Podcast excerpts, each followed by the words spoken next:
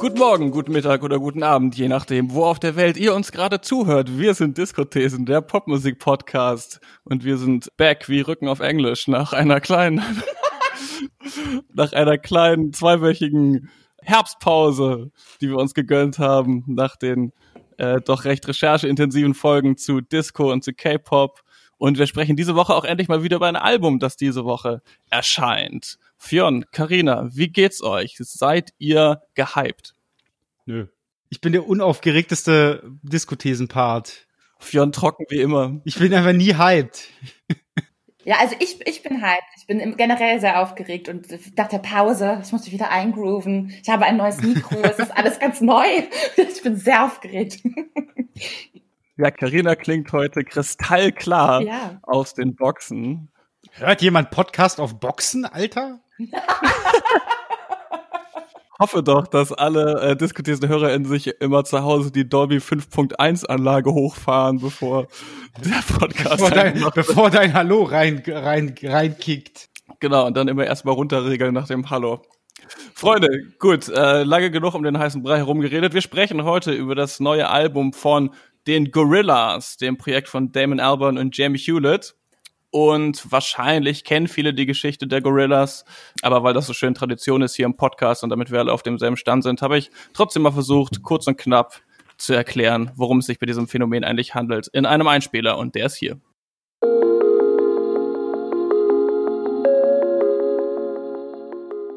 Die Gorillas sind ein Projekt von Damon Albarn und Jamie Hewlett.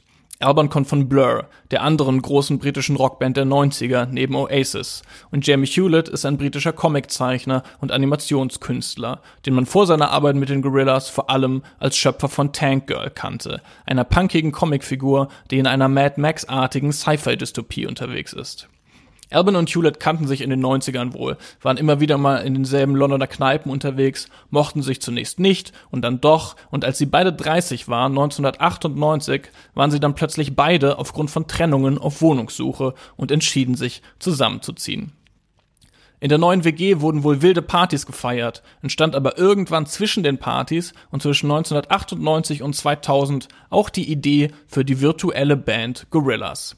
Inspiriert davon, dass die beiden wohl recht pessimistisch Musikfernsehen geguckt haben und der Meinung waren, die Bands, die man da sieht im Popmusikzirkus, die wirken so wie aus der Manufaktur und so durchgestylt, warum machen wir nicht gleich eine Band, die wirklich komplett ausgedacht ist? Dann ist man auch nicht eingeschränkt durch reale Körperlichkeiten oder Persönlichkeiten, kann mit immer wechselnden Session-MusikerInnen zusammenarbeiten oder auch mal ein komplettes Album auf dem iPad aufnehmen. 2000 erschien die Debüt-EP dieses Projekts Tomorrow Comes Today von den Gorillas mit zeitgemäßem Plural-Z. Die Musikpresse fand, das sei ja ein guter Gag, langfristig könne das aber nicht funktionieren. Die Käuferschaft sah das anders. 2001 erschien das selbstbetitelte Debütalbum mit dem Smash-Hit Clint Eastwood, 2005 Demon Days mit dem noch größeren Smash-Hit Feel Good Inc. In den dazugehörigen Musikvideos erzählte Jamie Hewlett aus der Welt der vier fiktiven Bandmitglieder 2D, Noodle, Murdoch und Russ die allesamt Backstories voller Mord und Totschlag haben, in einem von Geistern heimgesuchten Studio arbeiten und sich zwischen Veröffentlichungen immer wieder trennen und reuniten, mit höllischen Dämonen kämpfen, zu Unrecht im Gefängnis landen oder bei monetären Problemen mal eben das ganze Studio abfackeln, um die Versicherung zu betrügen. Wie eine ganz normale Band eben. 20 Jahre nach Gründung haben sie sich jetzt immer wieder zusammengerauft und eine Maschine entwickelt, die ihnen erlaubt, auch in Pandemiezeiten mit MusikerInnen aus aller Welt zu kollaborieren. Die Song Machine.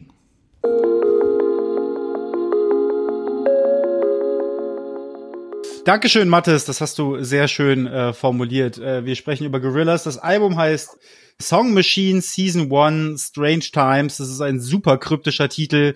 Wie fühlt ihr euch, wenn ihr dieses äh, Werk hört?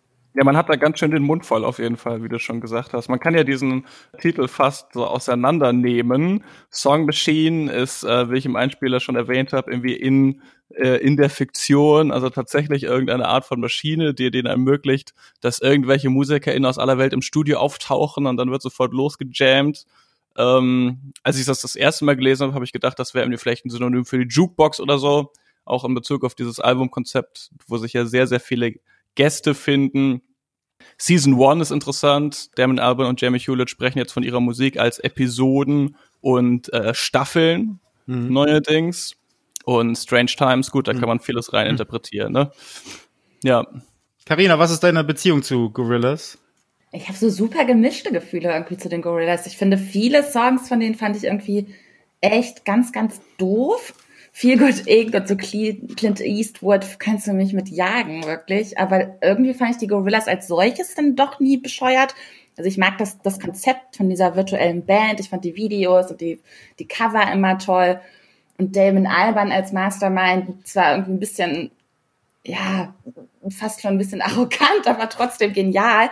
Die Musik als solches war mir irgendwie oft so ein bisschen zu cartoonhaft ich weiß nicht, also das, das kann man, man kann sagen, das passt zu dem ganzen Konzept mit diesen Figuren, aber auf musikalischer Ebene war mir das dann oft so ein bisschen zu anstrengend und zu viele, sehr viele vorgegebene Bilder und diese Zeichentrickfiguren als solche sind ja immer so sehr gleichbleibend, also ich, ich dachte zumindest immer so ein bisschen, das ist immer so ein bisschen derselbe Schnickschnack. Und ähm, deswegen war ich jetzt bei den letzten Alben gar nicht hyped, aber diesmal doch ein bisschen aufgeregt, als ich dann die Featureliste gesehen habe habe ich mich hm. gefragt, wie, wie kann das funktionieren? Wird das funktionieren? Und aber fand ich spannend auf jeden Fall, was dabei rauskommt. Es ist interessant, dass du das sagst. Mir geht das eigentlich ganz ähnlich. Also, obwohl so allein aufgrund meines Alters irgendwie Clint Eastwood und Feel Good Inc. so ein bisschen Phasen meiner Kindheit und Jugend auch begleitet haben. Also ich glaube, bei mir waren tatsächlich die Gorillas schon auch so Pausenhof-Thema. Mhm aber ich habe, obwohl man irgendwie objektiv checkt, ne, Damon Alban so ein bunter Hund irgendwie in der Popgeschichte und wie interessant dieses Konzept der virtuellen Band ist, auch nie den Aha-Moment gehabt, wo ich dachte, okay, ich bin jetzt Gorillas-Fan oder so. Mhm. Das liegt vielleicht daran, dass diese, diese Musik, obwohl die ja oft als so sehr äh, irgendwie genresprengend und eklektisch, um dieses wunderschöne Wort zu verwenden, beschrieben wird, beschrieben wird, dann doch manchmal äh, irgendwie so ein bisschen, ja, in diesem nöligen Lo-Fi-Gewaber-Gedüdel irgendwie so verfangen ist. Ähm, aber mhm. wir werden darüber mhm. sprechen, wie sich das bei diesem neuen Album verhält. Ich habe irgendwo gelesen, das, das trifft ja auch ein bisschen zu, was dieses Nölig, äh, darauf spielt das an. Ich habe irgendwo gelesen, dass Damon Alban immer so ein bisschen klingt, als sei er mit einem Betäubungsfall wie so ein Tier angeschossen worden und schlufft da immer so durch die Songs. Das hat auch immer so ein bisschen. Mhm. Äh, auch dafür gesorgt, dass ich das nölig ja. fand. Ist auch etwas, das einer seiner Figuren in der äh, dystopischen Welt, in der die leben, auf jeden Fall äh, passieren könnte, ne? Oder Jamie Hewletts Figuren, dass die, also ich meine, die haben ja irgendwie schwarze Augen und äh, was weiß ich, aufgrund irgendwelcher Unfälle, die passiert sind. Da könnte man sich auch vorstellen, dass jemand singt, während er mit einem schlaffen Bein und einem Giftpfahl in der Brust durch die Prärie zieht. Hm. Okay, wir haben jetzt schon die, die äh, Tracklist erwähnt. Ich habe mir aufgeschrieben, die Tracklist des Albums liest sich so ein bisschen wie ein ganzes Festival-Line-Up. Und zwar für ein Festival, das ich, glaube ich, durchaus besuchen würde, obwohl meine Reaktion zu den Gorillas jetzt schon eher gedämpft war. Aber Damon Albarn hat hier, finde ich, schon sehr geschmäcklerisch irgendwie vieles zusammen kuratiert, was so in den letzten Jahren cool war hm. in der Popmusik und dann halt durch den typischen Gorilla-Sound irgendwie auch noch, auch noch schlüssig zusammengebunden tatsächlich, obwohl da über 20 Gäste drauf sind. Ähm, was meint ihr, würdet ihr dieses Festival besuchen? Ja, ich würde es schon auf jeden Fall besuchen. Es ist ja ein wunderbarer Querschnitt aus allem, was irgendwie in den letzten zwei, drei Jahren namhaft wurde oder namhaft war. Du hast halt einerseits ähm, mehr oder weniger Newcomer aus England wie Slowthai oder Octavian drauf, gleichzeitig aber eben auch so Grime Heroes wie Kano, dann natürlich auch äh, Menschen äh, und MusikerInnen aus anderen Sparten und Ähren, mhm. wie Elton John oder auch ähm, wie Beck oder auch Robert Smith, den wir ja gerade schon angesprochen haben, oder auch Tony Allen und was weiß ich nicht alles. Deswegen ist es schon ein bunter Haufen, aber das sind ja Gorillas Alben eigentlich immer. Also ich habe generell sowieso Gorillas immer als Avatar für aktuellen Zeitgeist gesehen. Die haben immer ein Album gedroppt und dann so The Best of Everything draufgepackt. Wenn man jetzt nach dem Festivalprinzip geht, ist das für mich so ein bisschen so, dass das, das Lollapalooza-Ding, nur dass die Kuratoren, ja, Kuratoren eben guten Geschmack hatten. Aber so für jeden ein bisschen was dabei, die ganze Family kann mithören. Nur ein bisschen geil und angesagt. Wobei diese, die Sache ist ja dann, wahrscheinlich spielen Elton John und Robert Smith einfach gleichzeitig und dann musst du dich entscheiden, Alter. Stimmt auch wieder. und dann verfluche, verfluche ich die Organisation einfach jetzt schon. Aber, aber schau, aber Shoutout alle, Shoutout an meine Ex-Kollegen bei Good Life. Aber orientieren sich so Festival-BookerInnen nicht da doch meistens eher irgendwie an, an Altersgruppen und Zielpublikum und dann würden äh, Robert Smith und, Elton Robert John, Smith ja. und Elton John auf derselben Bühne spielen und halt äh, Black und Scuba Q auf der währenddessen gleichzeitig auf der anderen Bühne. Nein, eben nicht, weil dann staut sich alles vor Elton John und Robert Smith und äh, das Pub die Schnittmenge von Robert Smith und Elton John ist ähnlich hoch, beides so Legends, be äh, alle wollen die sehen, deswegen Ja. teilt, teilt man das auf, damit sich die einen dahin verfrachten und die anderen da. Deswegen spielt Travis Scott gleichzeitig mit Pusha T, damit nicht alles auf der, vor der Frontstage steht und sich das staut und halt dann auch versicherungstechnisch und unfallmäßig ein bisschen eingedämmt wird. Das ist tatsächlich der Gedanke dahinter. Deswegen äh, nehme ich jetzt alle Festivalorganisationen in Schutz, die machen das schon bewusst so und nicht, weil sie die Fans vergraulen wollen. Alles klar, kleiner Einblick ins Thema Festival Booking. Äh, wir, haben das, wir haben das Veröffentlichungskonzept schon angedeutet, dass die, die, die Gorillas jetzt von äh, Episoden und Staffeln sprechen. Und das Album war, glaube ich, ursprünglich auch, also zumindest wird das so ähm, jetzt behauptet in Interviews, gar nicht als Album geplant, sondern die beiden haben eben eine Webserie produziert. Ich glaube, letztendlich sieben Folgen davon sind vorab erschienen. Ähm, und dann hat man das jetzt doch mal als Album gebündelt. Wie habt ihr das denn rezipiert? Habt ihr da die einzelnen Episoden verfolgt oder habt ihr quasi gebinged, als das Album rauskam? Ich habe gebinged auf jeden Fall. Hast du, hast du gewartet, bis alle Folgen draußen waren oder? Nee, nee, tatsächlich, ich hasse mir, ich habe mir die Videos jetzt angeguckt, als ich mir das Album im Ganzen angehört habe und habe die vorher gar nicht gesehen.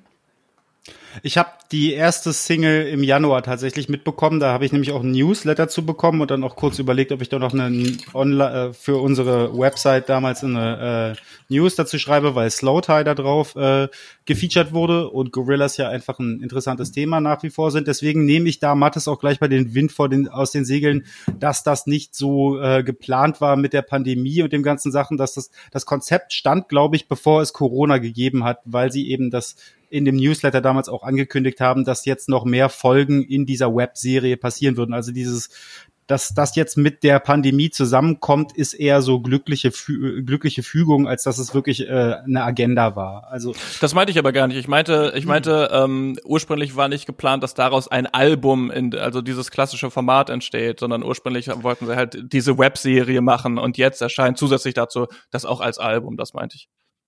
Äh, das glaube ich halt wiederum schon, weil das ja auch etwas ist, was wir jetzt in den letzten Monaten und auch Jahr, Jahrzehnten quasi schon beobachten konnten, dass die Visualität in Popmusik immer wichtiger wird. So, man denke halt zum Beispiel an Beyoncé, die halt ein Album macht und dann einen Film dazu produziert, weil offensichtlich das Albumformat als solches nicht mehr so funktioniert. Deswegen nehmen wir jetzt noch einen Film dazu. Das ist eine logische Konsequenz aus dieser Netflixisierung des Abendlandes. Aber sind Also, diese Videos denn wirklich einzelne Folgen, die im Großen und Ganzen aber zusammenhängen miteinander? Ich habe das eher wie jedes andere äh, gut gemachte, tolle Gorillas Musikvideo empfunden, was so ein bisschen natürlich Stranger Times als Übermotto hat, aber ich habe das gar Ja. nicht als als Serie als solches empfunden, als ich das vorhin dann nochmal gesehen habe. Naja, im Grunde genommen kann man sagen, es ist so eine Art Black Mirror in Musik vielleicht. Das sind ja auch keine, ähm, das sind ja wiederkehrende Elemente in jeder Ja. Folge, aber die Folgen hängen ja nicht zusammen. Ah, okay. Äh, Ja. Hm. Episoden dann, glaube ich. Ich glaube, man, da, ich glaube, das ist vielleicht der Unterschied zwischen Folge und Episode einfach so. ja, true, ja. Ja, ich will jetzt gar nicht versuchen, irgendwie die, die Geschichte dieser Comic-Charaktere da raus zu analysieren, weil ich glaube, das interessiert nur die Gorillas Die Hards. Aber ich hatte auch das Gefühl, dass diese Webserie jetzt nicht so von Anfang an komplett durchkonzipiert war, weil am Anfang sieht man ja auch, wie Damon Albarn irgendwie in seinem Studio sitzt und Kaffee trinkt und dann halt irgendwie so ein Charakter mit da reingezeichnet ist. Und die späteren Ausgaben sind dann wie die klassischen Gorillas Musikvideos, wo halt wirklich die Welt dieser Charaktere nur gezeigt wird. Also das wirkte schon auch so ein bisschen improvisiert teilweise. Ähm, und im Prinzip ist diese Veröffentlichungsstrategie, also Fionn, du meintest ja schon, dieses äh, Festival-Line-Up von einer Tracklist ist so bietet irgendwie für jeden Geschmack etwas. Und genauso ist diese Veröffentlichungsstrategie ja irgendwie das Best of both worlds, weil die Gorillas Die Hards, die ja eh ähm, Schnitzeljagden mögen, ne, wenn sie die Geschichte dieser Comic-Charaktere verfolgen und sich das aus verschiedenen Interviews, Musikvideos, Tweets, was weiß ich, zusammenbauen. Die konnten das vorher in dieser Form verfolgen.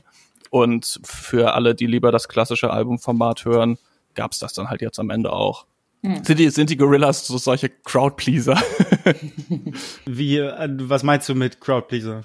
Naja, das in dem Sinne, dass vielleicht auch so für jeden Geschmack ein bisschen was dabei ist, ne? Von halt irgendwie so The Cure und New Order bis Slow Tie mhm. und äh, Earth Gang. So. Ich finde, also wir haben jetzt noch gar nicht über die Musik als solches gesprochen, aber da, ich finde, man kann da auch irgendwie nicht so richtig viel zu sagen, weil es im Endeffekt einfach so ein großer Melting Pot aus sämtlichen Strömungen der letzten drei Jahrzehnte irgendwie ist. Seht ihr das anders? Also du hast halt irgendwie so Ska, dann hast du irgendwie mhm. so Slow Jam, R&B, dann hast du irgendwie auch so Soundcloud, Lo-Fi, Beatmaker, Hip-Hop aus Tokio mäßig. Mhm. Und so dann aber gleichzeitig auch irgendwie so operettehafte, oper, operettenhafte Rock-Elemente irgendwie drin. Wundert mich so ein bisschen, dass Kate Bush nicht auf dem Album ist, um ehrlich zu sein. Also die haben auch noch geil. nie was mit Kate Bush gemacht, ne? Mhm. Fände ich, fänd ich gar nicht. Ich bin Kate Bush die hard und ich möchte nicht, dass Kate Bush sich von Gorillas beschmutzen lässt.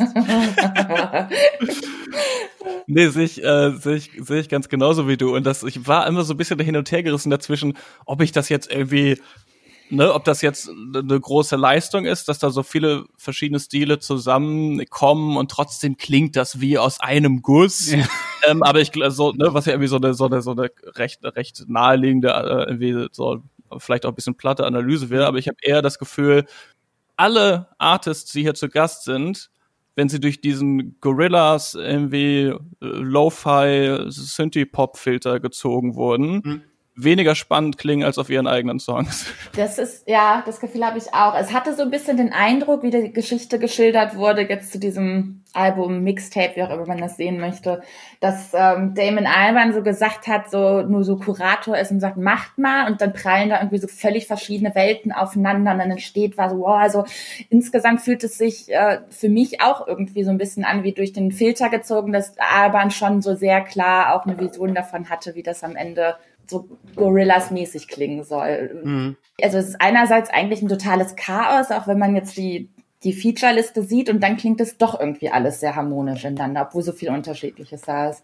das merkt man ja auch daran, dass dieses Album ganz offensichtlich ein Produkt einer sehr globalisierten Musikszene ist, wie wir sie heute haben. Es sind MusikerInnen aus Japan, aus den USA, aus England, aus Südafrika, aus Mali drauf. Und wenn man cool ist heutzutage, dann kennt man sich halt damit aus, was gerade in Japan und in Südafrika abgeht. Und dann ist man nur eine Instagram-DM davon entfernt, mit jemandem zusammenzuarbeiten. Und das sehen wir ja in letzter Zeit häufiger, ob das jetzt irgendwie Black is King ist oder halt irgendwie Lady Gaga und Blackpink oder was auch immer. Und gleichzeitig hört man das diesem Album aber null an. Also das klingt nie so, als wäre es dann irgendwo geografisch verortet oder als würden diese Welten aufeinander prallen, wie du es jetzt ah. beschrieben hast, Carina, und daraus irgendwas Neues entstehen, mhm. sondern es ist höchstens vielleicht in der Comicwelt der Gorillas verortet, die halt irgendwie von diesem äh, neblig, nöligen Sound irgendwie mhm. so charakterisiert wird ich ich ich habe bei dem Album so ein bisschen ist mir so ein bisschen ein Licht aufgegangen, also beziehungsweise ich habe es noch nie so wirklich formuliert, weil ich Gorillas immer so nebenher konsumiert habe. So ich im Gegensatz zu euch mag ich viel Good Inc. Das ist schon ein Hit. Also und wenn du mich um drei Uhr nachts auf der Tanzfläche in den Zeiten, als wir noch Tanzflächen und so was wie Partys hatten, hätte mich auf jeden Fall auch dort gefunden. Also der Song ist einfach ein Hammer. Aber mir ist so während des Hörens aufgefallen, Gorillas sind eigentlich so eine Art musikalische Antwort auf Family Guy oder Rick and Morty oder sowas. Mhm.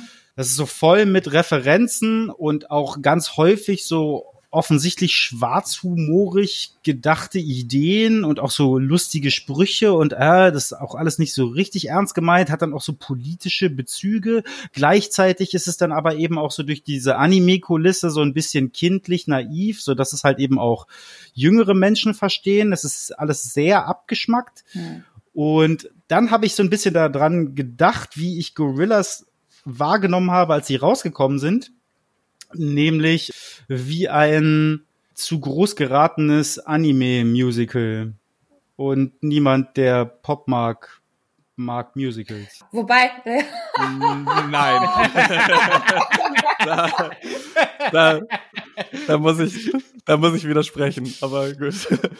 Also so. sagen wir es, sagen wir davon, es gibt Ausnahmen von dieser Regel. Das Ding ist, ich hatte halt immer den Eindruck, dass Gorillas Menschen ansprechen, die sich nicht mit Musik, sondern lieber mit Cartoons, Comics und eben Animes beschäftigen.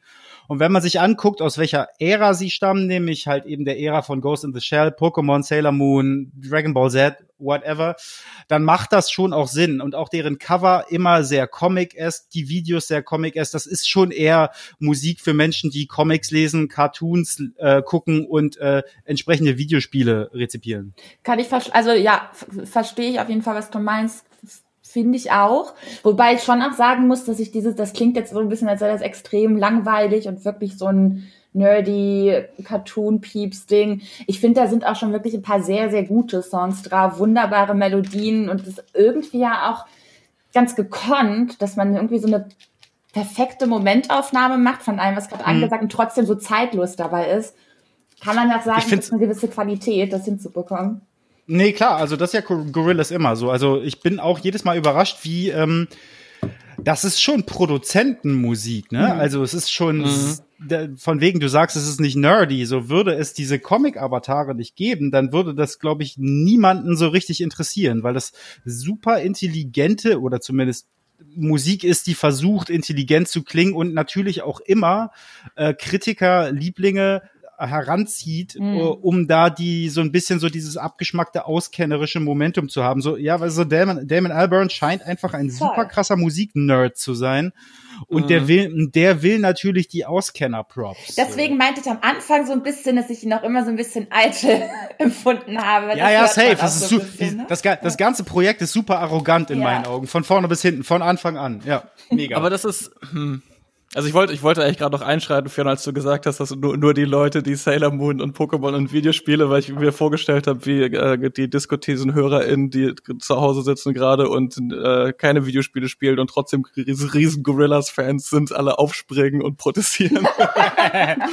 Aber du hast es dann ja selber gesagt, klar, die sind auch irgendwie so Musikliebhaber-Lieblinge ich habe gemerkt, dass ich, glaube ich, je, Gorillas Alben jedes Mal ungefähr gleich rezipiere, nämlich dass ich immer so den, den, den ne, aber dass, dass, dass ich immer den ersten Song höre und währenddessen denke, ah, das klingt doch eigentlich total spannend. Wieso bin ich eigentlich kein Gorillas-Fan? Und dann beim dritten genau, Song ja, ja. und dann beim dann beim dritten Song merke, dass ich schon gar nicht mehr zuhöre und dann irgendwas anderes gedacht habe.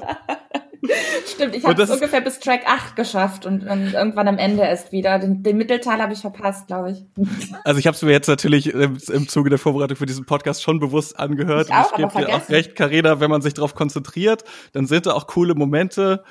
Also ich, ich finde den Song mit Tony Allen und Skepta auch total cool. Das ist ja irgendwie so ein auch so ein in, so ein In Memory of Tony Allen Album allein dadurch, dass das wahrscheinlich eine der letzten Aufnahmen ist von Tony Allen, der dieses Jahr mit 79 gestorben ist mhm. und dass er dann da mit Skepta zusammen drauf ist, der diese Produkt, diese Gorillas Produktion mit Tony Allen Drums drüber, das auch noch schafft irgendwie so super zu verwandeln, weil er einfach so ein guter Rapper ist. Das ist schon cool. Ähm, und ich musste auch jedes, ich habe jedes Mal aufgehorcht, witzigerweise, wenn ich schon so gerade so ein bisschen zoned out war beim Hören, als das äh, Producer-Tag von Mike Will Made It reinkam, was man damit auch so gar nicht rechnet irgendwie, während man dieses Gorillas-Album hört. Und den Song fand ich auch ganz cool. Also es gibt schon, und den Octavian-Song auch, also es gibt schon coole Momente auf jeden Fall. Hm. Ich fand den Song mit St. Vincent total toll, mal abgesehen, dass ich ein wahnsinniger Fan von ihr bin. Aber den fand ich super. Das war so 80er Synthie-Vibes, hm. Elektropop, aber das klang so ein bisschen wie so ein. Das fand ich auch sehr passend zu dem Titel Song Machine, weil das auch irgendwie so ein bisschen klang wie aus so einem eigenen Betriebssystem oder so ein Cyberspiel und ähm, fand das auch einen sehr guten Corona-Song. Geht's im I wanna get drunk, I wanna get stoned, I wanna be loved, I wanna go home. Das ist so meine tägliche Spirale.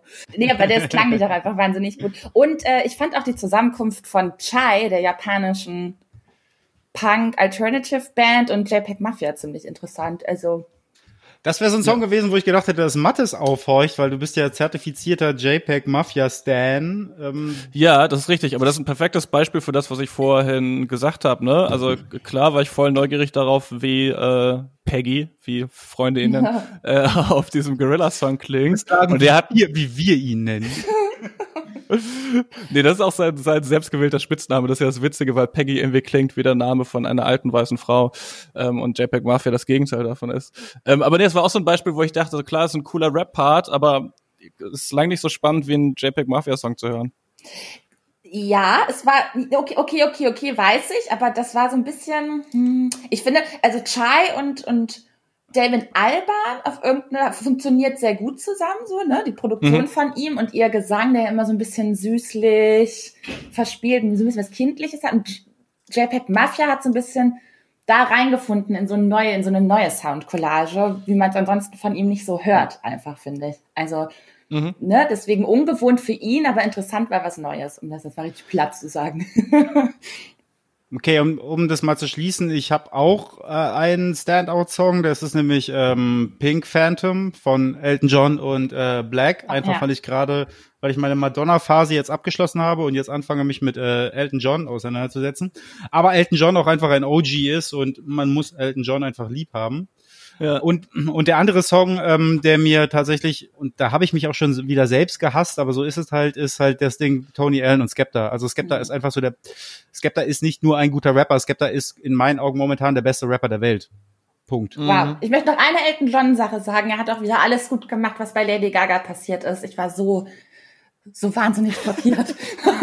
es ist alles wieder gut, Elton. Es ist alles im Rahmen. Aber da geht, da geht unsere Meinungen auseinander. Ich finde ja die Tatsache, dass Elton John da über diesen Lady Gaga Song, der mit einem Drum and Bass Part endet, singt, einfach irgendwie skurril genug, um gut zu sein. Aber gut äh, dass der in de seinem Alter und diesem und dieser Legacy si sich da solche Sachen rausnimmt, so und dann einfach auch mit Black oder Lady Gaga da irgendwie rumschnoddert, das ist der Hammer wie alt sind eure Eltern? Da, würden, die mit, Lange würd, würd, würd, würden die mit Black einen Song machen? Meine Mutter würde dich jetzt umbringen, dass du sie in eine als 72-Jährige. Mama, beruhige dich, wenn du das hörst. Nee, meine, meine, Mutter, meine Mutter ist auch noch nicht 70, also so, so schlimm ist noch nicht. Liebe, liebe Grüße an unsere Mütter an der Stelle. Ähm, kann, bevor wir mit den Songs abschließen, Carina, wollte ich dich noch fragen, ob denn nicht dein, dein äh, New Wave Britpop-Herz Sprünge gemacht hat bei den Basslines of Aries, wo ein New Order-Bassist Peter Hook drauf ist und der ja auch einfach, sobald der anfängt, Bass zu spielen, klingt wie ein New Order-Song, ne? Und auch mit den Drums, ja, die äh, Damon Alban da dazu programmiert hat. Ja, und deswegen ist man auch halt einfach nur so ein bisschen halb aufgeregt. Man ist, weißt du, es ist halt genau das, was man von Peter Hook erwartet. Es ist immer gut und immer gekonnt, aber eben auch immer dasselbe. Aber ich glaube, man kann sagen, es ist so der beste New Order-Song, der letzten 20 Jahre, die sie nie geschrieben haben. Also es könnte, also, ne? Ja. Das ist auf jeden Fall so, ja. so gesehen gut, aber äh, jetzt auch nichts. Nichts Welt. Ja, da gibt's auch das sogar noch, oder? Die machen doch auch ja, ja, aber Jahre ein Album. Ist nicht mehr dabei. Die haben sich zerfällt. Ah, alles klar. Nicht mehr. Mhm, alles klar. Äh, ähm, ja, also muss ich sagen, ist jetzt in der Gesamtheit und dem, was ich sonst noch dort bekomme, auf der, würde ich mir Ding jetzt nicht nochmal unbedingt anhören. Mhm. Aber so geht mir das mit allen. Also auch das Ding mit Scuba Q. Alle Songs sind irgendwie nice, bis auf das Ding mit Beck. Und du hörst es dir trotzdem nicht nochmal an. Also mhm. Feel Good Inc. ist auch nur deswegen so krass groß geworden, weil der halt überall gespielt wurde und dann irgendwie im Nachhinein so eine Bedeutung da reingekommen ist. Aber der Song an sich hat ja auch, also Feel Good Inc. Come on, so was soll das denn heißen? So, ja. Da, da ist keine Bedeutung so und das ja. und das und das ich ich habe auch ähm, drei Probleme ausgemacht, die Gorillas haben. Okay. Und äh, die werde ich gleich referieren. Oh, aber lass uns erstmal weiter im Gespräch kommen. oh mein Gott, okay. Okay. Also ich wollte jetzt auch überleiten zum Inhalt, beziehungsweise das hast du ja schon gemacht. Wir haben jetzt schon so ein paar Mal angedeutet, dass die Strange Times vielleicht da irgendwelche zeitgeistigen Bezüge aufmachen könnten. Ich glaube, ähm, dass das eine falsche Lesart ist. Es ist falsch zu denken, dass dieses Album so klingt, wie es klingt, weil man, weil 2020 die Welt brennt, weil vor Strange Times waren auch schon die Demon Days und die, die, die Comicfiguren Gorillas leben immer in dieser trübseligen Dystopie. Und meine These ist eher, dass die Realität die Fiktion eingeholt hat. Und das ist ja eh Voll. so eine der besten Möglichkeiten, den Zeitgeist zu beschreiben, ne? Die Realsatire, die Realdystopie, die man sich so kaum ausdenken konnte, könnte. Und ich glaube, das ist das, was hier passiert ist. Absolut, ja. Also dass auch in die, dass, dass da jetzt reingelesen wird, das hätte irgendwas mit Corona zu tun und so, äh, glaube ich nicht. Ich glaube, das ist äh, einfach genau der, genau der, äh, der genau der, der dasselbe mhm. Trübsal, äh, das bei den Gorillas schon immer stattgefunden hat. Ich finde, dass Gorillas im Grunde genommen ein sehr hängengebliebenes Projekt sind, obwohl sie so sich so progressiv, subversiv inszenieren. Denn wir haben es ja im Einspieler auch schon gehört, das ist ja im Prinzip so eine Idee, die Damon Albarn und Jamie äh, Hewlett auf äh, ihrer WG-Couch hatten. Das Gorillas-Projekt ist im Grunde genommen so von zwei Typen gestartet worden, die irgendwie so gefrustet von ihren Beziehungen waren und jetzt so ein bisschen immer noch nicht so loslassen können und immer noch stuck in ihren alten Beziehungen und ihrem alten Love Hurt sind und deswegen sind sie auch die ganze Zeit immer noch so trantütig und so, oh ja, die Welt ist so scheiße. Nee, ich, ich, ich habe im Grunde genommen drei Probleme ausgemacht bei den Gorillas. Ja. Das eine ist halt eigentlich so, das grundlegendste Problem ist halt einfach, Gorillas sind ja ein Avatar. Sie haben sich ja das äh, als Persiflage auf Mainstream-Pop und so weiter ausgedacht. Und im Grunde genommen sind es aber immer nur Damon und sein Kumpel Jamie, der ja auch alle Animationen bis heute, glaube ich, gestaltet und zeichnet. Sehe ich das richtig? Ja. Mhm. Und ich finde, es macht Gorillas ziemlich trivial, denn eigentlich ist es nur irgendwie immer noch nur der Typ von Blur. So, wann haben Blur das letzte Mal ein Album gemacht? So, wann waren die relevant? Du als Oasis-Fan, ne? Das war klar. So, äh, Erwischt. Aber weißt du so, das Ding ist halt so, und dann denken die sich so Geschichten hinter den Mitgliedern aus. Als die Band rauskam, habe ich anfangs gedacht, so jedes Avatar, jedes Bandmitglied, das da gezeichnet ist, ist ein ähm, Comic-Äquivalent zu einer menschlich existierenden Pers Person. Und ich habe, glaube ich, erst beim dritten Album realisiert, dass das tatsächlich nur Figuren sind und jetzt in der Vorbereitung noch mal irgendwie gecheckt, okay, die haben sich von Anfang an Biografien zu diesen Figuren ausgedacht, bevor überhaupt irgendeine Note aufgeschrieben wurde, was sie denn da für Musik produzieren wollen. Das heißt, du hast halt irgendwie so eine Comic World und gar keine Musik dazu, was natürlich dann irgendwie auch so ein bisschen so eine popkritische Analyse ist. Gleichzeitig, und das ist halt eben so die Art, wie ich das lese, ist es so, das sind einfach nur zwei gelangweilte, äh, frustrierte Musiksnobs, die auf der Couch sitzen und denken, wir machen jetzt mal was ganz Witziges, wir machen jetzt mal eine, so eine Avatar-Band. ist so. Ja, ich glaube, man weiß, also man weiß halt bis heute auch nicht genau, wie man dieses Phänomen Gorillas beschreiben soll. So ein bisschen aus dem Grund, mhm. den du beschrieben hast. Weil am Anfang wirkte das irgendwie so, ne, wie so eine Parodie ja, ja. auf. Äh, auf I'm happy, feeling good about sunshine. So singt der Typ doch gar nicht, Alter. Oh. Dann irgendwie als das total innovative, postmoderne Konzept, virtuelle mhm. Band, so, ähm, dann irgendwie als ja äh, Damon Albarn der Networker, der hier alle möglichen verschiedenen Musiker zusammenbringt. Und jetzt soll das musikalisch total spannend sein. Und es ist irgendwie all diese Dinge so ein bisschen, aber eigentlich weiß keiner genau, hm. was es ist. Das ist halt eben das Ding so, die Gorillas entziehen dem Popmusik im diederichsten Sinne die Körperlichkeit und äh, da kommst du dann ganz schnell in so eine diese Frage so, was ist jetzt Performance, Performance Kunst und so kommst du auch ganz schnell in so Happening und Fluxusbewegungen Ecken, aber da wollen wir gar nicht hin. So, aber bei Pop ist ja irgendwie so diese Körperlichkeit so ein Kommunikationsmittel, was hier komplett fehlt. Und wenn du diese, wenn du diese Körperlichkeit nicht hast, so dann äh, bedeutet alles alles und alles nichts. Und das ist so Problem eins, was Gorillas einfach haben. Dass es halt irgendwie so ein Joke ist mit so Hülsen von Figuren, die dann da stehen und fertig. Das, das, war, das wissen die auch und deswegen haben sie ja auch über die Jahre hinweg das immer mehr aufgeweicht, was ich auch schon wieder total schwach finde, weil am Anfang sind sie getourt und haben auf einer riesigen Leinwand hinter dieser Leinwand live gespielt, während vorne die Animationen liefen. Bei der zweiten oder dritten Tour standen sie dann schon daneben, während die Hologramme auf der Bühne performt haben und ich glaube mittlerweile steht Damon Alburn mit seiner Band vorne auf der Frontstage und im Hintergrund und links und rechts laufen noch irgendwelche Lichtspiele und Animationen. Aber weißt du so, ist der, der mhm. Charakter, die Charakter und die Menschen dahinter gehen immer mehr mhm. äh, Hand in Hand und nicht mehr getrennt voneinander, weil sie halt irgendwie merken, dass dieser Witz dann doch so nicht auf Dauer funktioniert, was ja auch in dem ja. Einspieler schon gesagt wurde, dass diese Sache kritisiert wurde. Karina, bitte. Ich meine, es gibt ja mehrere Beispiele, wo das schon versucht wurde mit so virtuellen Popstars. Es gibt auch in Japan Hatsune Miku oder so, so einen komplett virtuellen mhm. Charakter. Da werden ganze Konzerthallen gefüllt äh, Hatsune Miku ist ursprünglich als Software für einen Vocal Synthesizer, glaube ich, ähm, entwickelt worden und hat dann irgendwie so ein Eigenleben entwickelt und ähm, äh, genau, ist ein virtueller Popstack-Arena, wie du sagst. Mhm.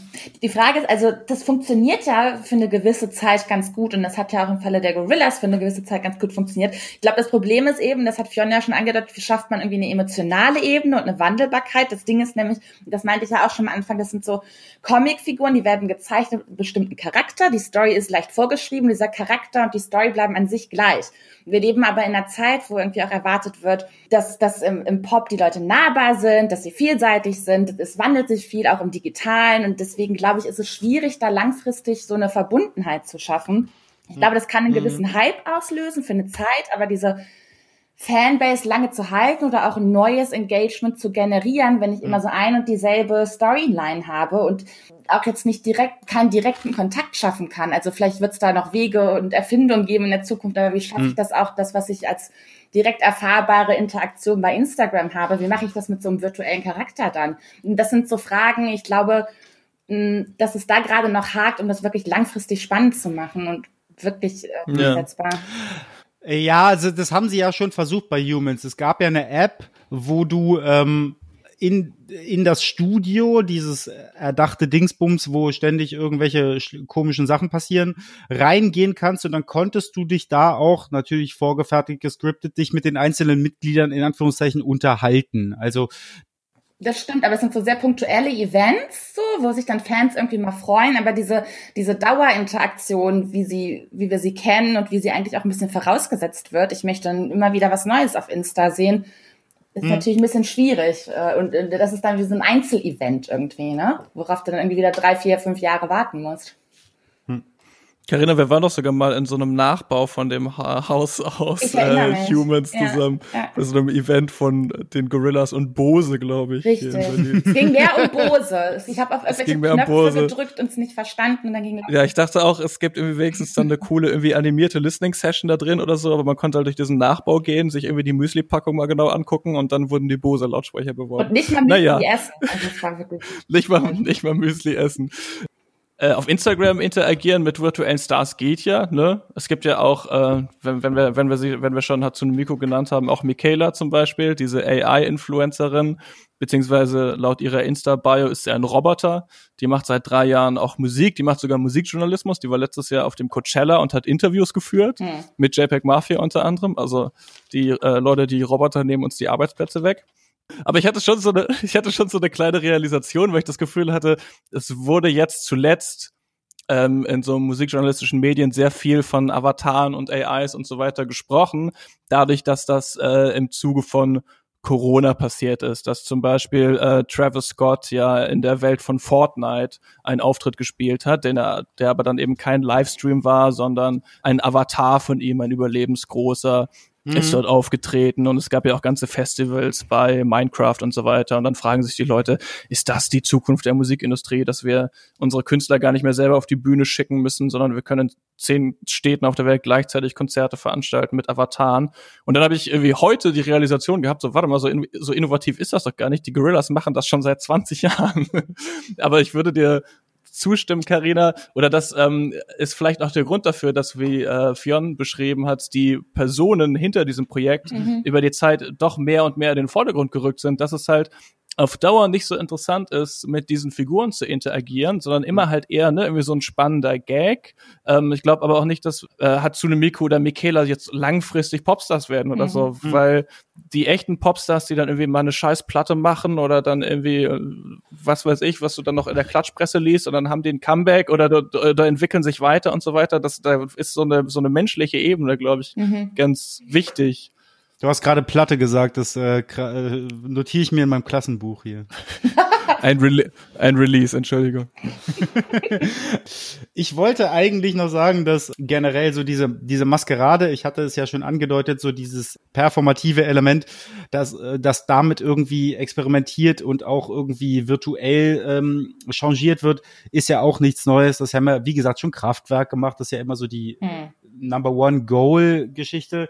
Was aber finde ich auch in dieser ganzen Ars Akustika, Ars Performativer Diskussion so ein bisschen flöten geht, ist, dass auch Rammstein zum Beispiel ganz doll mit diesen Performance-Elementen arbeiten, dass sie halt eben auch auf so einer unpersönlichen Ebene nicht relatable bleiben. Denn äh, ich weiß nicht, wie es heute ist, aber Till Lindemann spricht auf der Bühne in der Regel nicht mit dem Publikum und deswegen wirkend Rammstein-Auftritte häufig wie Theateraufführungen, wo ja, ja voll, voll. Und deswegen, das ist etwas, was die Gorillas ja quasi auch leisten, nur mit dem Unterschied, dass es halt alles nur ein Witz ist. Gut, also Fionn ist, Fionn ist heute sehr zynisch gegenüber dem Konzept der Gorillas. Was sind denn dein zweiter und dritter Punkt? Mein zweiter Punkt ist, um dass, sie, um sie zu Ende Hm, das abzuwatschen. Ja, nee, was heißt abzuwatschen? Das Problem ist halt obendrein auch, und das machen sie ja sehr, sehr gut, sie, sie greifen immer die aktuellen zeitgeistigen Strömungen auf. Was aber wiederum bedeutet, wenn du eine Hülse bist, die halt eben nur irgendwie mit dem aktuellen Zeitgeist gefüllt werden will, äh, du immer nur Dinge nehmen kannst, die bereits da sind, was w- wiederum daraus resultiert halt wiederum, dass du keine Impulse setzen kannst. Und Mhm. deswegen wirst du quasi, und das führt mich gleich zu Punkt drei, du wirst dadurch zu dem, was du eigentlich persiflieren willst. Du bist nur noch eine Fläche, ein Abbild von dem, was du eigentlich äh, verarschen möchtest. Und das Problem bei den Gorillas ist, dass es halt jetzt schon so lange läuft, dass äh, dieser Witz sich anfängt, selbst ernst zu nehmen. Und das ist wiederum mein Punkt drei. Bei solchen Projekten, bei so Spaßdingern schwingt am Ende irgendwie immer das Problem mit, dass du von deiner eigenen Kritik aufgefressen wirst. So, wie, wie kannst du Rage Against the Machine noch sagen, dass sie gegen die Machine sind, obwohl sie so erfolgreich werden? So, genau das haben sie am Anfang kritisiert. Oder Sido, der halt am Anfang auch immer gegen das System gewettert hat, auf seine eigene Art und Weise, und jetzt mit Mark Foster Musik macht. Also, da stellt sich bei mir so am Ende so auch, wie das musikalisch aufgebaut ist, so die Stil und Strömung, wo willst du die Gorillas verorten? Wer soll davon angesprochen werden? Wofür stehen die? Das ist eine einzige triviale Scheiße. Und das sollte es ja von Anfang an sein. Und jetzt sind sie aber so trivial, dass du jetzt die Gorillas im Prinzip nicht mehr von den Minions unterscheiden kannst. Die Zerstörung Ja, von also- Gorillas. Jo. Die Zerstörung der Gorillas. Danke, das war mat- grammatikalisch korrekter. Vielen Dank. Also wir halten fest, es wurde nicht nur die Fiktion, die fiktionale Dystopie der Gorillas von der Realität eingeholt, es wurden auch die Gorillas von sich selbst eingeholt. Das Problem und werden implodieren. Das Problem ist doch einfach auch so, die Schrei Gorillas- nicht so! Die, die, doch, doch! Das Problem ist doch einfach auch so, Damon Albarn hat das gleiche Problem wie fucking Billy Corgan in den 90ern mit den Smashing Pumpkins. So. Jeder weiß, Damon Albarn ist die Gorillas. Ja, und Jamie Hewlett. Also Leute in den Kommentarspalten legen da immer sehr viel Wert drauf. Die sagen, es wird wieder nur von Damon Albarn gesprochen. Er ist doch auch wichtig. Ja, ja, genau, weil der halt so, das ist halt, Gorillas sind Damon Albarn und sein Kumpel, der so ein bisschen zeichnen kann. Es wird emotional. Ich äh, schenke mir gerade so einen kleinen Schluck Rotwein ein, um runterzukommen.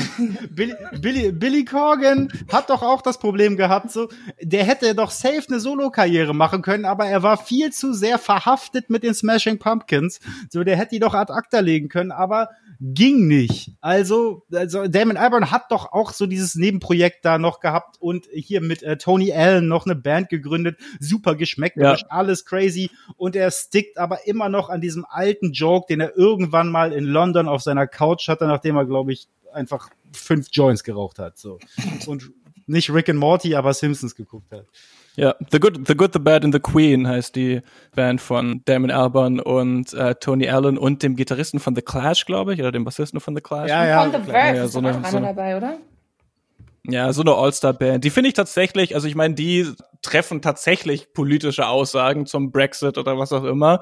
Und äh, also finde ich deutlich besser als die Gorillas. Also Empfehlung am Ende dieses Podcasts. Nehmt von diesem Album mit, dass ihr Tony Allen gedenken solltet, dem legendären äh, Afrobeat-Pionier und tollen Schlagzeuger im Laufe seiner 50-jährigen Karriere. Ähm, Mit, mit, und- Fe- mit Fela Kuti zusammengespielt, einer der wichtigsten äh, Musiker überhaupt und auch einer der wichtigsten Musiker vom afrikanischen Kontinent bis Ja. heute. Genau, gedenkt Tony Allen und damit haben wir die, haben wir das neue Gorillas Album äh, von vorne bis hinten abgehandelt, Zerstört. zers zerstört.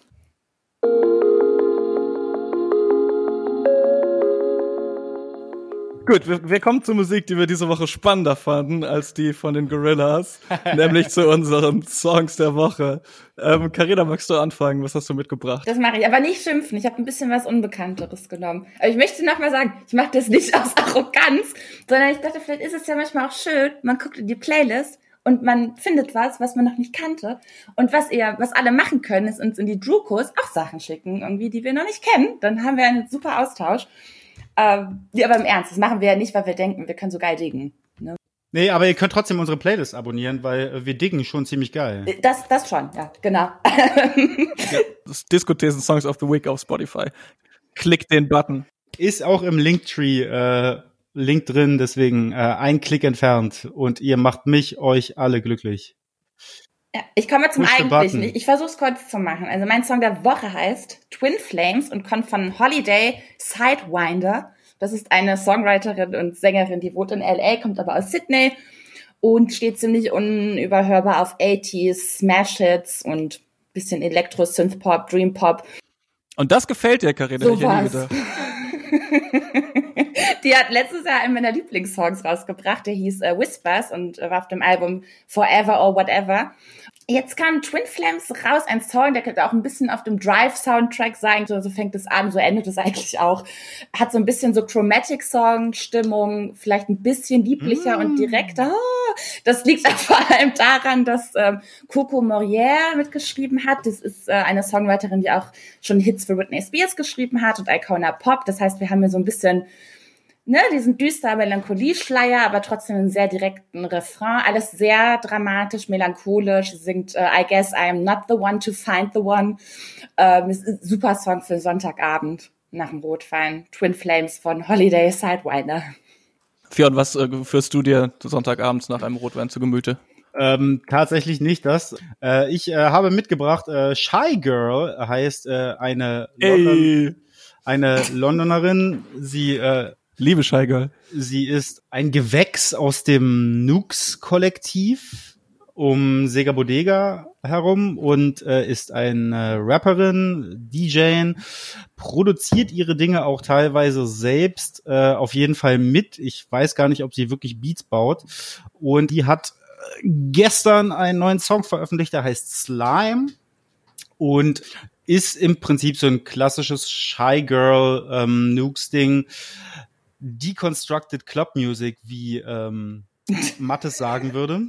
Wir müssen aufhören, diesen Begriff zu verwenden. Es ist halt, es ist halt, es ist also halt, es ist halt auch wieder the best of everything von 2000 bis heute. Es äh, ist dolle MySpace äh, Musikära. Es funkelt und blitzt und ist gleichzeitig total ravey, unterkühlt, digital und alles extrem überzuckert und es geht äh, um Sex. Es geht immer nur um Sex bei Shy Girl und der Song hat mich so ein bisschen an so Cassie oder so My Goodies Sachen erinnert, gemischt mit so einer merkwürdigen äh, Alice DJ Eurodance Ästhetik. Halt eben das, was diese sogenannte Deconstructed Club Music irgendwie ausmacht, dass sie halt eben so Trash und überdrehte Pop Motive nimmt und sie total ins Absurde stemmt.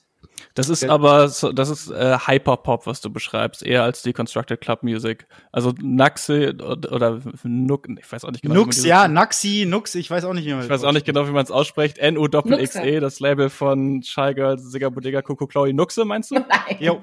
Nuxe, wie Naxi, Nux, ja, wir wir wissen alle, was es ist. Also das ja. ist für mich das ist für mich schon so ein schon so ein Post PC Music Ding auf jeden Fall, ne? Und deshalb würde ich irgendwie spontan so, eher, wir, sind, an, eher wir, sind, wir, sind, wir sind jetzt schon Post die constructed, ja? Wir, ja, wir, ja. wir bauen jetzt wieder zusammen, oder wie? Nee, und in dem Bereich verwendet man ja eher den Begriff Hyperpop. Also wenn du, ich habe neulich, äh, neulich ein Interview mit 100, 100 Gags gehört und da sprechen die über Post-PC-Music. ähm, und natürlich, wie immer sind es ist so, also, es ist so britisch schon wieder. Ja. Also einfach so Genre, ja, nee, sind wir schon wieder Post, so egal.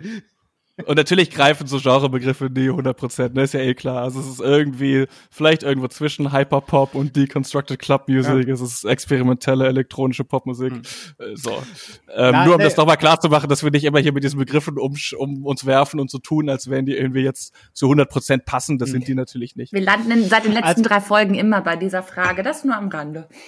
So, ja, also, so, ja, also wir landen bei Shy Girl auch äh, an dieser Frage, denn das ist jetzt schon die zweite Single nach Freak. Freak auch super. Äh, hätte ich eigentlich gerne lieber als Song der Woche gepickt, weil der hat mir ein bisschen besser gefallen. Aber Slime, ich wollte einfach eine Lanze für Shy Girl brechen. Die released eine EP, die heißt Alias EP und auf dieser EP wird sie ihre vier, fünf alter Egos vorstellen. Auf Slime stellt sie unter anderem ihren, das sagt sie, Boss Bitch Character äh, gegenüber ihrem inneren arroganten Frauenfeind und äh, spielt so ein bisschen mit den Geschlechterrollen und mit den Dingen, die passieren, wenn man in einem Club flirtet oder äh, übergriffig wird oder wie auch immer. Es ist alles se sexuell extrem aufgeladen und äußerst spannend und vor allen Dingen groovy. nice. Mein Song der Woche kommt von dem Rapper Open Mike Eagle und heißt I'm a Joestar in Klammern Black, Black Power Fantasy. Juhu. Open Mike Eagle ist ein Rapper, den ich mal sehr viel gehört und sehr geliebt habe, nämlich als sein 2014er Album Dark Comedy rauskam. Und dann ist das eine ganze Zeit lang eher an mir vorbeigelaufen, was er gemacht hat. Und mit seinem neuen Album ist jetzt die Liebe wieder voll entfacht wie das manchmal so ist. ähm, Open Mike Eagle ist ein Los Angeles, ein in Los Angeles lebender Rapper, und kommt so aus dem Umfeld Project Bloat. Das ist eine recht berühmte Crew slash Open Mic Veranstaltung in der Halt, halt, halt, halt, halt, halt. Project Bloat ist vor allen Dingen ein ähm, Café gewesen in äh, Los Angeles, wo äh, eine Freestyle Open Mic Veranstaltung stattgefunden hat, wo unter anderem so illustre Namen wie Living Legends oder auch Hieroglyphics und äh, Souls of Mischief mitgemacht haben. Und Teil von Hieroglyphics und Souls of Mischief war auch der Cousin von Ice Cube, nämlich der The Funk the Homo Sapien, der OO Gorillas Mitglied war. damit die, damit die Verknüpfung. Auf jeden Fall aus dem äh, Umfeld dieses Cafés, das dann zu einer zu einer Eventreihe und zu einer Crew und zeitweise und zu einem, einem Label, Label genau. genau. zeitweise auch zu einem Label geworden ist, ähm, kommt auch Open Mike Eagle. Also da hat er angefangen so richtig zu rappen, da hat er Leute kennengelernt, mit denen er dann zusammengearbeitet hat. Also so Leute wie Milo und Bus Driver, falls das jemandem was sagt. Die hatten zusammen noch ein Label namens Hellfire Club wo ja so so alternativer Hip Hop, manche Leute nennen das Art Rap, mit so, mit recht irgendwie dichten, wirren Lyrics und so analog produzierten, aber trotzdem sehr holprigen Beats ähm, sowas stattfindet. Und das neue Album von Open Mike Eagle heißt Anime, Trauma and Divorce wobei quasi nur der Anime-Part nach Plan verlaufen ist und die Teile Trauma und Divorce sind dazugekommen, weil Open Mike Eagle und seine Frau sich haben scheiden lassen und ihm wohl irgendwann sein Therapeut oder seine Therapeutin dazu geraten hat, das jetzt auf diesem Album zu verarbeiten. Und deswegen ist das ein sehr offenbarendes, aber auch äh, gewohnt humorvolles Album mit Songs wie What the Fuck is Self-Care zum Beispiel, den ich auch sehr gut finde. Aber mein Song der Woche, der Song I'm a Joestar in Klammern Black Power Fantasy, bezieht sich auf das ursprünglich geplante Thema dieses Albums, nämlich Anime die äh, Joestar Family sind die Protagonisten einer Manga- und Anime-Serie namens JoJo's Bizarre Adventure, hat mir Google gesagt. Ich habe keine Ahnung von Mangas und von Animes. Aber Open McEagle hatte wohl die Idee, ein Album zu machen, das sich damit beschäftigt, inwieweit die fiktionalen Heldengeschichten, die in Animes erzählt werden, gerade für schwarze Menschen eine Möglichkeit für Eskapismus oder für Empowerment bieten er ist wohl der Meinung, dass gerade Animes mehr als Superheldenfilme oder so für schwarze Menschen wichtig sind, dass man da gut ins Fantasieren kommen kann über eine bessere Welt. Und äh, der Song I'm a Joestar ist genauso eine Fantasie. Der rappt er, dass er eben einer dieser Joestar Family ist, dass er sich dabei unheimlich cool findet, dass er auch überhaupt nicht hören will, wenn irgendjemand sagt, aber du bist doch schwarz, die sind doch alle gar nicht schwarz im Anime, weil I'm a Joestar, I will never be a Co-Star. Er als Schwarzer muss also endlich mal die Hauptrolle spielen und nicht immer nur die Nebenrollen. Das ist ein toller Song von einem tollen Album. I'm a Joestar von Open Mac Eagle, mein Song der Woche. Und damit sind wir am Ende angelangt. Here, my dear. Das ist ein Album von Marvin Gaye, das er produziert hat, weil er Tantiem, nee, Tantiem nicht, wie sagt man, Alimente an seine Ex-Frau zahlen musste. Äh, während der Scheidung. Der Richter hat ihn dazu aufgefordert, dass er dieses Album produzieren soll, und zwar jetzt. Und es hat mich jetzt gerade so ein bisschen bei Open Mike Eagle daran erinnert. So, die Therapeutin rät ihm dazu, ja, mach mal jetzt ein Album. Ach was, also die Tantiemen von dem Album sind quasi die Ja, genau, die sind an sie gegangen.